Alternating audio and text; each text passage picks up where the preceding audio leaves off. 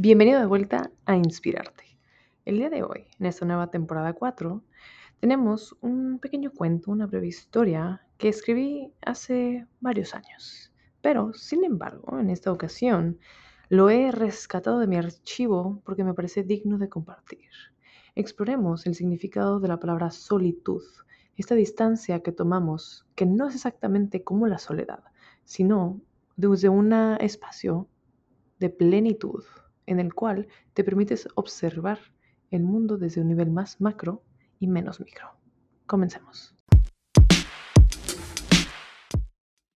Libertad en solitud. Tú vas a donde quieras estar. Nuestras acciones hablan más que nuestras bocas. Si algo he aprendido de todo este caos que ha pasado durante este tiempo, es que nada en esta vida se hace a la fuerza.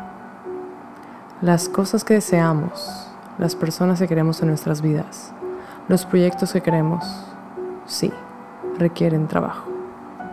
Sí, requieren esfuerzo. Pero nada, absolutamente nada, se puede forzar. Si en un fuerte momento de necesidad una persona nos falla, si una persona no está cuando la necesitamos, la culpa no recae en nosotros ni en ellos la realidad, más que la culpa, es que ese momento, esa cercanía, no estaba diseñada a suceder. No era el camino idóneo, porque si lo hubiese sido, hubiese ocurrido. La vida es como un océano. Podemos pasar horas, días, inclusive años nadando contra corriente, tomando a alguien de la mano, haciendo el esfuerzo que debería de ser dividido entre dos. ¿Qué pasaría si aceptamos que las cosas no tuvieran por qué ser así?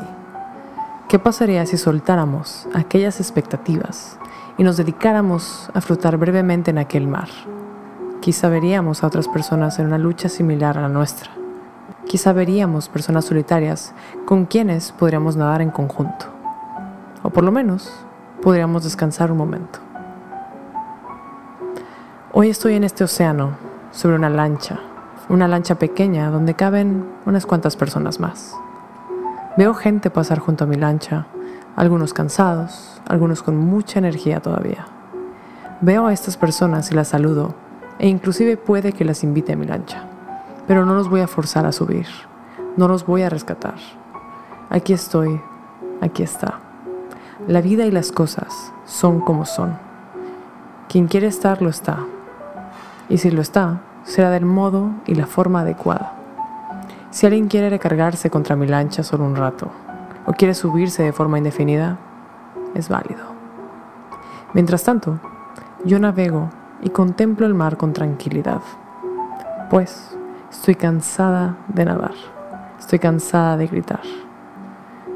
Dejo a la marea y a los nadadores ser quienes deseen ser y hacer lo que deseen hacer. Esta es mi libertad, mi libertad en solitud.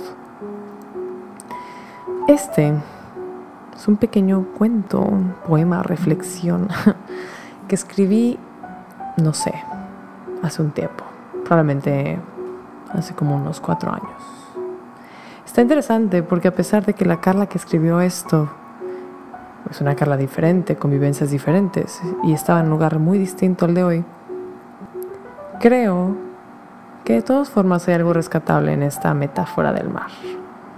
Durante mucho tiempo en mi vida me habían dicho que yo era como un salmón, que iba en contracorriente y que tenía que dar la contra y tenía que ser diferente. Y no niego que muchas veces obviamente así parece ser. Por ejemplo, abogando por el mundo de la lectura, de la escritura, de las artes, de los derechos LGBT, pues definitivamente no es nadar a favor de la corriente, porque no, pues no, creo que la sociedad no tengo ni siquiera que explicar. Entonces, em, pues sí, sí pareciera ser que soy un pequeño salmón.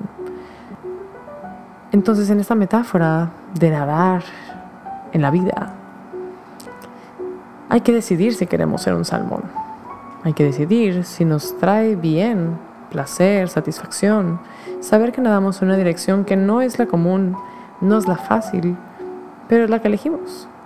También es válido elegir flotar en el mar y dejar que el mar nos lleve donde nos tenga que llevar, a conciencia de que eso también es una decisión. La inacción es una decisión. Entonces, aunque esta Carla se sentía en esta lancha, quizás sigo en esa lancha. Quizás seguimos en el mar. Quizá cada uno de nosotros podrá estar en una situación distinta. Algunos nadan, algunos flotan, algunos van contra corriente, pero al final del día todos estamos en ese mar. Entonces, ¿qué podemos hacer para hacer nuestro breve momento en este mar más placentero? Es una reflexión. Me encantaría saber qué opinas, qué piensas, qué sientes. Recuerda que me puedes encontrar en Instagram como CarlaNVZ. Puedes seguirme en Café con Autores también. Y puedes verme en los diferentes eventos que tenemos en Café con Autores. Este es un pequeño cuentito, compilación de muchos otros, que iremos abordando durante esta cuarta temporada para adentrarnos a este mundo de la filosofada y de un análisis un poquito más abstracto de lo que solía ser en diferentes temporadas de Inspirarte. Pero bueno, ha sido un placer tenerte aquí de escucha durante estos breves minutos.